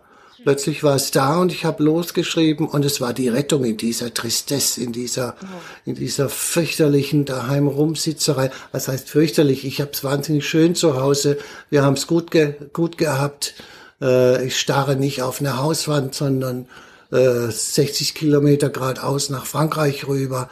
Ich hab's, also ich darf nicht jammern, aber es war trotzdem schrecklich, alles verboten zu kriegen und äh, diese Leere, dieses, ja, diese leere Welt plötzlich ein Jahr lang. Und da war es natürlich äh, ein Glück, dass da plötzlich der Muskel wieder zuckte. Aber ich weiß nicht, warum er äh, zu zucken anfing. Ich weiß es nicht mehr. Weiß Ja. nicht. Ich denke, ich denke, die junge Frau äh, war da äh, und und ihr Tonfall, ihr etwas koketter und und und oberschlauer äh, Tonfall, den hatte ich, den hatte ich im Ohr. Und dann weiß ich nicht mehr, wie die Geschichte, ihre Geschichte muss schnell entstanden sein. Ihren Widerpart, ihr Widerpart muss mir schnell eingefallen sein. Und dann die Gäste, ich weiß es ehrlich gesagt nicht mehr. War ein bisschen wie Blindflug. Großartig. Und ich mag eben genau diesen Ton von dieser jungen Frau, den mag ich total. Ne? Also sowas, dieses ein, ähm, ne? die Sonne wird demnächst untergehen, ein einzelner, recht unmelodischer Vogel legt sich noch tapfer ins Zeug. Wunderbar. ne? Und Da liebe ich die Figur sofort. Ne? Ah, ja, schön. Ich mochte diesen Max. Bevor wir online gingen, habe ich gesagt, mein lieber Tommy, ich verrate dir nachher, wen ich immer vor Augen hatte, als ich das gelesen habe, weil er schreibt mir E-Mails, die lesen sich beinahe genauso. Sie sind nur alle in Kleinbuchstaben geschrieben. Ah. Und Aha. ich hatte jetzt stets diesen großartigen, diesen wunderbaren Er ist demnächst auch im Podcast mal wieder, zum zweiten Mal auch dabei. Diesen großartigen, diesen wunderbaren Max. Na, kommt ihr drauf? Nee. Einfach immer nur Max Annas vor Augen. Ach. Ja. Ach, naja. Weil er schreibt, wenn du seine Mails liest, ich habe mich total dran erinnert gefühlt. Ach, das ist ja ein Ding. Ja. Also wirklich sehr, sehr schön. Also Ja, der ist natürlich eher ich. Äh, Also ich habe aus meinem Inneren äh, keine Mördergrube gemacht Ja, für seine Stimme. Das habe ich mir schon, mir schon gedacht. Ich finde diese Dialoge auch zwischen, was du eben gesagt hast, zwischen Anja und Max, wie die sich entwickeln. Und Ja. auch dann dieses, wo, ja, wo ich mich frage, hast du jetzt die Angst oder hat mein Max, also sprich mein Tommy, hat er jetzt die Angst, dass das ins Schlüpfrige abrutscht oder warum schreibt er jetzt genau das? Tja, ich Das muss fand es ich so clever. Das freut mich, das freut mich sehr. Ich muss das nämlich gegen meinen Lektor verteidigen und, und gegen einen Freund, der es auch äh, quer gelesen hatte. Und ich sagte, nein, das muss unbedingt dahin. Diese Vorsicht, dieses, ähm, diese, ähm, dieses Wissen, dieses Erfahrungswissen, was ihn dazu bringt, äh, dass ein abschüssiger Weg der allerfalscheste wäre und dass er das rechtzeitig äh, ansprechen und abtasten muss, dass es auf keinen Fall in eine falsche Richtung geht, dass ihre Koketterie eine Tochter-Vater- oder Tochter-Onkel-Koketterie bleibt und keine, äh, findest du mich äh, interessant, würdest du zur Not dich auch für mich interessieren, Koketterie. Das war mir sehr wichtig, weil ich dieses, ähm, ich wollte auch, dass diese Spur nicht verfolgt wird von den Lesern dass das rechtzeitig aus der Welt geschafft wird, weil dann das Entzücken der beiden aneinander ein eben platonisches, herzliches ist und keinerlei äh, seltsame Assoziationen zulässt. War mir wichtig. Ich kann es mir glatt verfilmt vorstellen, was man beim Briefroman vielleicht erst gar nicht denkt, aber ich sehe so dieses französische, dieses südfranzösische Setting vor mir. Ja. Äh, Die Leute, die sich da tummeln, die Anja, die dann abends schreibt und dann habe ich so Matthias Habich im Ohr, der, Ja, äh, der, den, der den Max liest Ja. äh, und so als innere Stimme dabei ist, wenn die Anja die E-Mails bekommt. Nur wird leider niemand einen Film mit Off-Texten, schon gar nicht einen Film, der von Off-Texten lebt, äh, mehr drehen. Die Zeiten sind leider vorbei. Oder es müsste mal wieder in Mode kommen. Ja. Ja, das wäre Ja, wär schön. mir, ich könnte es äh, mir vorstellen. Die Produktionsfirma würde sagen, kann man sofort so machen, aber nur in Frankreich. Naja, man macht irgendwie eine Miniserie draus. Ein Vierteiler in Südfrankreich. So. Fände ich gut. Also ich glaube, der Charme wäre wahrscheinlich weg, weil ähm, so viel Off-Text, um diesen Charme eines Briefromans wirklich wiederzugeben, kann man im Film tatsächlich, glaube ich, echt auch in Frankreich nicht unterbringen. Ähm, also ich glaube, man kann es wahrscheinlich gut dramatisieren, dieses Personal, was sich da tummelt, ne? aber ich glaube, der richtige Charme, also wenn ein Roman sehr, sehr stark von der Sprache lebt, ähm, dann ist es wirklich schwer, das ähm, so umzusetzen. Man kann eine ganz andere Form finden und die Geschichte als rohes nehmen, aber ähm, vielleicht bin ich auch zu altmodisch und sage dann, nein, es ist nicht immer das Beste, was einem Buch passieren kann, dass es verfilmt wird. Ich will dann wirklich in der Sprache baden und in diesen beiden Tonfällen. Also das kannst du dann in Frankreich auf jeden Fall. Du kannst ein wunderbares Hörbuch draus machen. Ja, Das das, ist richtig, das stimmt. Das könnte ein wirklich sehr schönes Hörbuch mit zwei Stimmen sein. Ja. Ja, vielleicht fällt ja jemandem ein. Also ich habe mich ja sehr, es kommt ein ganz klein bisschen Eigenwerbung, weil ich habe ja ganz wenig über meinen Roman ähm, inhaltlich erzählt, will ich auch gar nicht. Ähm, aber ähm, dieses mit zwei Stimmen, also das Hörbuch ähm, so für diesen Sommer ist von ähm, zwei Sprechern eingesprochen worden, von Nina Petri und Wolf Friedrich Sprenger, also einer älteren Männerstimme und dann eben ähm, der durchaus für Franziska sehr passende Nina Petri. Und das hat so einen Super. ganz besonderen Charme, dass dann Ja. wirklich die beiden Perspektiven aufeinandertreffen hörend. Also das höre ich als Autorin auch gerne. Und das wäre natürlich Mhm. grandios für einen Briefroman, ne? Ja. diese beiden Stimmen zu haben und das vorgelesen zu bekommen. Ja, stimmt, Super. das wäre sehr schön. Das, könnt, das würde ich mir dann vielleicht sogar anhören. Ja. Man müsste auch gar nichts kürzen bei 160 Seiten. Nee, nee. Aber es ist schön, dass Gisa das jetzt selber noch erwähnt hat, sonst hätte ich es nämlich gemacht. Ha. Das Grundthema, das hatten wir ja schon kurz. Gisas haben wir gehört. Eine Sache kommt immer bei dir vor und die spielt immer eine riesengroße Rolle. Und ich meine jetzt nicht Musik. Und die Liebe meine ich auch nicht. Ich meine jetzt Au. tatsächlich was Männertypisches. Autos, Wein, Kaffee. Autos. An den Autos. Einmal mehr, einmal mehr, einmal mehr ein Auto. Und was für ein Auto? Ja, ja, es geht nicht ohne. Das muss ich. Sonst kann ich nicht, sonst kann ich nicht losfahren, wenn ich mir nicht vorstelle, in einem Auto, was mir gefällt, zu fahren. Ich muss ja in die Geschichte reinfahren. Nein, stimmt nicht. Das ist jetzt pseu- pseudo-persönlich.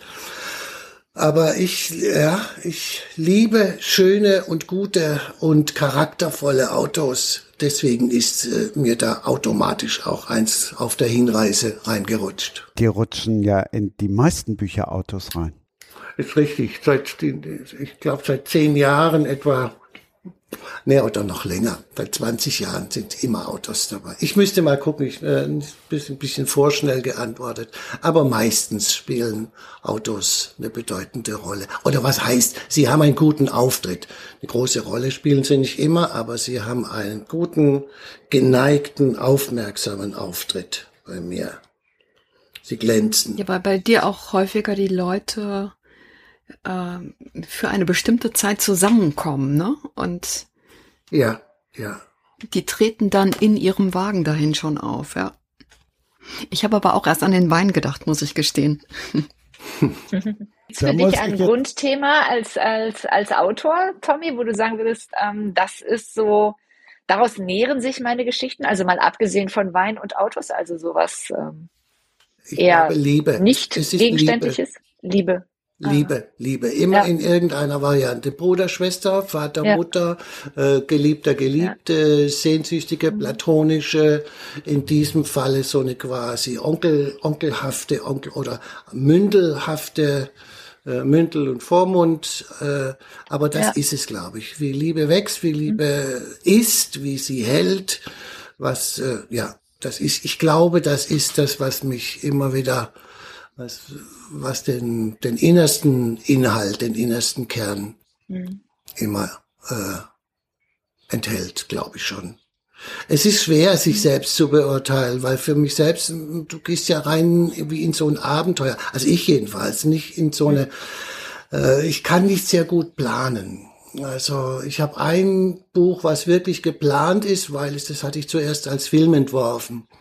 Und deswegen gab es schon eine Struktur, gab es schon einen richtigen dramatischen Ablauf. Das war das Aquarium. Und alle anderen Bücher sind so mit sehr vagen Vorhaben gestartet und mit einem für mich äh, äh, Anfang, der so eine Katapultwirkung hatte. Und dann haben sie sich entwickelt. Aus dem, was entstanden ist, ist dann immer das geworden, was die Geschichte ausmacht. Aber ich glaube, es gibt keine die nicht von Liebe in ihrem Wesen handelt.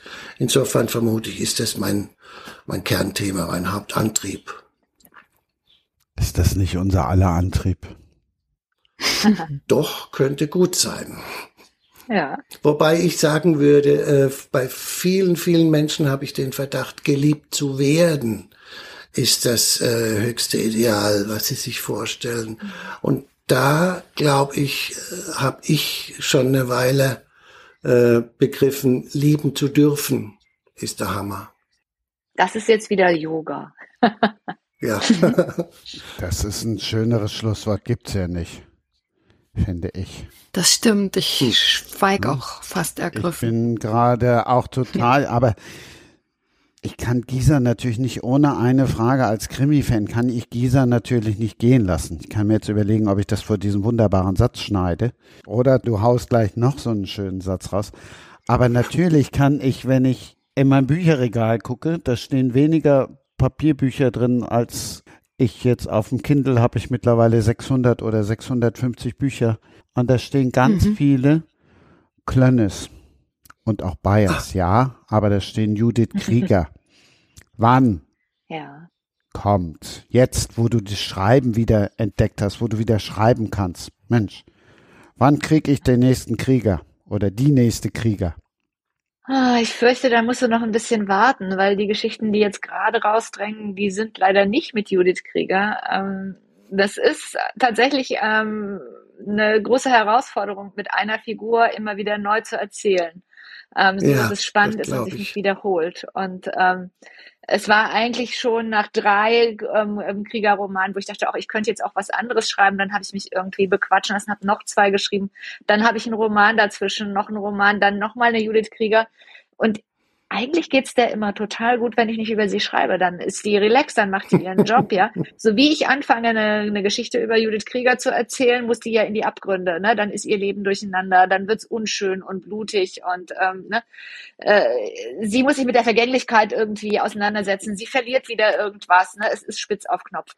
Also insofern, Judith geht's ohne mich prima. Ähm, ich weiß, dass viele meiner äh, Fans, Judith Krieger-Fans, sie schmerzlich vermissen und möchten, dass es weitergeht, aber ich halte mich da ganz yogisch daran, wenn es mich küsst irgendwie ähm, der neue Fall, ja, ähm, dann kommt er, lässt aber ich lege mich nicht fest. Lässt du sie aus. Solidarität in Ruhe. Ja. Genau. Ich finde, Das das, hat sie fair. verdient. Die hat sich so abgerackert, die gute, ja. Ähm, weil es war ja nie so, also sind ja immer die inneren Abgründe, in die sie hinab muss. Sie muss ja nicht nur diese Fäll- Fälle aufklären und sich mit Mördern und so weiter rumschlagen, sondern sie steigt ja immer. Es ist so ein psychologischer Parfumsritt, die Mhm. ganze Serie. Ähm, weswegen ich auch ganz viele LeserInnen habe, die sagen, ähm, ich lese eigentlich gar keine Krimis, aber ihre doch.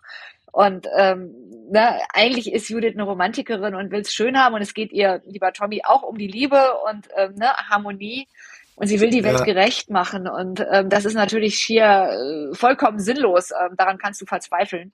Also wenn sie jetzt schon, mit dem letzten die kommt Roman mit mir nach. Südfrankreich. Die kommt Ha, mit ja, mir nach sehr Südfrankreich. gerne. Das würde sie natürlich sehr ehren und dann kannst du sehen, wie sehr erholungsbedürftig sie ist, wenn sie einen Fall mit mir ähm, gelöst hat. Ja. okay. Die Hauptsache ist, Silvi, ich weiß nicht, wie du das siehst, aber ich finde dann immer ganz schlimm, dann habe ich echt immer den Eindruck, denen fällt jetzt nichts mehr ein, wenn sie dann erzählen, wie sie da hingekommen ist. Also wenn sie quasi vor das siebte Buch das erste setzen und dann nochmal von vorne Prequel. anfangen. Wie heißt das? Ja. Ah, ja. Ja. Prequel. Prequel. Sequel ist die Fortsetzung, Prequel ist die Mhm. Vorgeschichte. Ja. Ich sag's ja, Podcast bildet und wenn es auch nur mich ist. Ähm, Und all deine Zuhörer und Zuhörerinnen. Silvi, du warst aber zum Prequel gefragt. Ähm, Oder war dir mein Urteil zu pauschal? nee, kann ich nicht sagen. Ähm, ich- ich bin nur begrenzt so eine Reihenleserin. Also ich, äh, ich bin jemand, der immer wieder zu äh, Büchern von bestimmten Autoren oder Autorinnen greift, aber dass ich so ganze Reihen gelesen habe und einer Figur gefolgt bin, ist eigentlich also zum Beispiel habe ich die Olive Kidridge Bücher gelesen, ne? Von Ja, ähm, ja, ja, Elizabeth da ist es so. Stroud. Da gibt's ja, äh, die, die Fortsetzung und äh, da fände ich es wirklich merkwürdig, wenn ich Olive jetzt als eine junge Frau kennenlernen würde. Und äh, ich bin trotzdem sicher, ich würde es lesen. Also Ich denke auch, es wäre ebenso gut geschrieben wie die anderen, deswegen würde man sich sofort darauf einlassen, glaube ich. Ja, ja. Also äh, das ist eben so eine Figur, ne, die man so als bärbeißige Ja. Lehrerin im Ruhestand kennenlernt. Äh, wunderbar verfilmt mit Frances McDermott. Das jetzt nur für die Leute da draußen, die es nicht kennen. Die haben vielleicht dann ein Bild vor Augen von dieser Figur. Äh, also sowas ganz bärbeißiges. Vielleicht wäre es interessant, die als Junge kennenzulernen, aber Ja. ja. Ich glaube aber aber, könntest was du dir vorstellen, deine Judith mit, könntest du dir vorstellen, die nochmal mit äh, ihrem jungen Ich auszustatten, damit man begreift, wie sie die geworden ist, die sie ist? Das finde ich auf Anhieb spannender, als jetzt irgendwie ähm, ähm, sie quasi jetzt ähm, ähm, in weiteren Folgen darzustellen. Also finde ich spannend, ähm, Hm. weil ähm, sie wäre dann wilder, ähm, scheinbar brauchen meine Figuren auch eine gewisse Wildheit, ähm, stelle ich gerade mhm. fest, während ich das so sage. Und ähm, mhm. das Problem bei einem, einem Kriminalroman mit einer Kriminalhauptkommissarin als Hauptfigur ist ja, dass die sich immer so furchtbar an diese Regeln halten müssen, damit es halbwegs glaubwürdig ist. Und ähm, ja. so schreibt man, erfindet man natürlich als ähm, Krimi-Autorin alles ähm, so, dass es möglichst plausibel ist, dass sie sich möglichst wenig an die Regeln halten. Und äh, man lässt sie suspendiert sein, man lässt sie, auf Alleingänge. Also alles, was richtige ähm, Kommissarinnen nie tun würden. Und jetzt also eine junge Judith Krieger, die ja ganz dolle Sachen gemacht hat. Sie war irgendwie Barkeeperin, sie hat in einem Frauenhaus als Nachtwächterin gejobbt, ne? sie hat ein paar Semester Jura studiert. Ähm, also sie hat wirklich irre, ähm, ähm, also sie war in der Frauenbewegung so auch im Underground und, äh, unterwegs. Das wäre natürlich nochmal eine Herausforderung, dann wäre sie noch gar keine Polizistin oder höchstens ähm, eine junge Polizistin ähm, die eigentlich dann nur zur Kriminalpolizei gekommen ist, weil ihr bester Freund ähm, ähm, sie dazu überredet hat, der dann aber stirbt. Das wäre natürlich auch noch ein toller Fall. Ähm, der ist ja tot, bevor sie, äh, bevor die Serie überhaupt losgeht. Eins der Päckchen, das also sie du hast das Exposé schon stehen. Ja, das ist schon da. Die ja, ja, ja. Also auch ihr Kommiss, also ihr Kollege Manny Corzilius, da gibt es tolle Geschichten mit dem. Aber wie gesagt, Leute, ist, ich glaube, ich bin im Moment mehr ähm, nicht so sehr an Mord interessiert, sondern eher tatsächlich auch bei ähm, mein Kollege Tommy Bayer eher Liebe, Versöhnung oder was anderes, aber mit Abgründen und Spannung. Ne? Also, ähm, aber ich werde nicht Nein sagen, wenn es mich küsst, diese, wenn sie mich küsst, die Muse mit Judith. Und ich nehme das ernst, Christian, dein Anliegen. Aber das Problem ist ja als Autorin, ähm, die Ideen, das bezahlt einem keiner. Man muss sie immer noch ausformulieren und das dauert dann wieder so lange. Und ähm, da muss man dann sehr genau abwägen, wo verbringe ich jetzt gerade meine Zeit. Planst du deine Geschichten? Immer weniger und immer, also ich brauche schon, ähm, ich glaube, John Irving hat das mal gesagt, ich muss den letzten Satz kennen, dann kann ich anfangen zu schreiben. Ähm, ja, ich muss ihn jetzt ja. nicht exakt kennen, aber ich muss wissen, in welche Richtung das geht ähm, ja, und ein ja. paar Wendepunkte und dann überlege ich und experimentiere, aber das ist dann auch so ein mich reinschreiben mit, ähm, ne, in, aus welchen Perspektiven, ja. wie erzähle ich das, ja. Ähm, ich spiele dann ganz viel auch, ähm, ne, ähm, erzähle ich in der Gegenwart, ich erzähle sehr, sehr viel in der Gegenwart ähm, ne, oder doch eben in der Vergangenheit. Ähm, also und da eigne ich mir die Geschichten an, auch die Charaktere und ich brauche aber schon so einen großen Bogen, ähm, ähm, wo ja, ich weiß, ja. aha, da gibt's auf diesen Tiefpunkt oder Höhepunkt, wie man es nennen will, steuert's zu und so kommen die raus. Ja. Und wenn ich das nicht habe, dann kann ich nicht starten. Ich verstehe es sehr gut, weil äh, ich sitze dann manchmal äh, in einem Loch und bleib so lange drin, bis endlich irgendwas äh, über den Rand hm? äh, herein winkt ja. und ein Ausweg sich auftut. Aber du hast sicher auch keinen richtigen Szenenplan dann oder sowas, ne? Mit fünf Wendepunkten Nein. und erster Akt, zweiter Akt, dritter Akt, ja. Nee, nee. Also wie gesagt, ein einziges Mal hatte ich das, weil der Entwurf praktisch schon mhm. äh, für einen Film ja. äh, stand. Und sonst danach habe ich wieder davon Abstand genommen. Weiß gar nicht warum. Ich fand das nämlich gut. Es war sehr schön eigentlich, mhm. äh, die Schritte schon im, im Großen zu wissen und sie nur richtig ja. gehen zu müssen. Aber keine Ahnung. Es ging dann wieder anders und anders ist wohl meine, meine Lieblingsmethode. Vielleicht nimmt es auch zu viel Spontanität weg, Kreativität. Also dieses, ähm, ne, wenn du alles planst. Ne? Es gibt ja unendlich viele Handbücher, ähm, wie man das richtig schreibt und ähm, ne, gerade ja. auch im amerikanischen aber ähm, ich finde die auch teilweise hilfreich. Also wenn ich jetzt Coachings gebe oder Seminare, es ist wirklich sehr sinnvoll, sich einfach mal das Wesen einer Geschichte zu überlegen. Und ähm, ne? ja. aber ich sage auch immer, von mir werdet ihr keinen Bauplan hören, weil ich finde, Romane nach Bauplan sind furchtbar. Ne? Ähm, ja, also, ich denke, manchmal versteckt, versteckt, sich, versteckt sich der. Das kann gut sein, dass jemand einen akribischen mhm. Plan hatte und einen grandiosen Roman am Ende draus gemacht hat. Ja. Und es kann genauso gut sein, dass einer wie ich so reintaumelt und, und sich darauf verlässt, dass äh, es noch genügend zum Weitertaumeln gibt. Das ist auch, äh, Absolut, äh, ich, ja. ich glaube, das ist eine Charakterfrage. Die zwei Wesen, die ihre eigene ja. Methode jeweils äh, präferieren, weil sie ihnen ja. passt. Es gibt die Brüter und die Planer und die ja, ähm, drauf Losschreiber und irgendwie letztendlich muss man es am Ende zu einer Geschichte ähm, bringen. Ne? Ja, ich habe gestaunt, als ich äh, gelesen habe, dass Murakami gar nicht plant. Ich dachte, so große, so umfangreiche, lange Wege, die muss man doch äh, geplant haben. Nein, das ist auch so ein Reinpurzler. Ja. Der dann immer weiterfindet durch die Geschichte. Leider findet er dann Ja, manchmal Stephen seinen King Schluss auch. nicht. Sagt, Plan. Ja, auch ne, äh, unfassbar. Ich schreibe, ja. Ja. Ja. Riesenwelt. Würde man bei ihm nie erwarten. Ja. Ich plane auch, schmeiß alles weg und hör lieber zu. Ich danke euch. Ja, gleich, Das ist jetzt das gleichfalls. Ebenfalls. Ja, ich danke Ja, euch auch. vielen Dank. Schatz, ich bin neu verliebt. Was? Drüben. Das ist er. Aber das ist ein Auto. Ja, eben. Mit ihm habe ich alles richtig gemacht. Wunschauto einfach kaufen, verkaufen oder leasen. Bei Autoscout24. Alles richtig gemacht. Wie baut man eine harmonische Beziehung zu seinem Hund auf? Puh, gar nicht so leicht. Und deshalb frage ich nach, wie es anderen Hundeeltern gelingt, beziehungsweise wie die daran arbeiten. Bei Iswas Dog reden wir dann drüber. Alle 14 Tage neu mit mir, Malte Asmus und unserer Expertin für eine harmonische Mensch-Hund-Beziehung, Melanie Lippisch. Ist was, Dog? Mit Malte Asmus. Überall, wo es Podcasts gibt.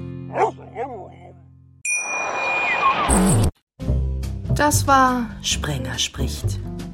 Hashtag Books and Sports. Schatz, ich bin neu verliebt. Was? Drüben. Das ist er. Aber das ist ein Auto. Ja, eben. Mit ihm habe ich alles richtig gemacht. Wunschauto einfach kaufen, verkaufen oder leasen. Bei Autoscout24. Alles richtig gemacht.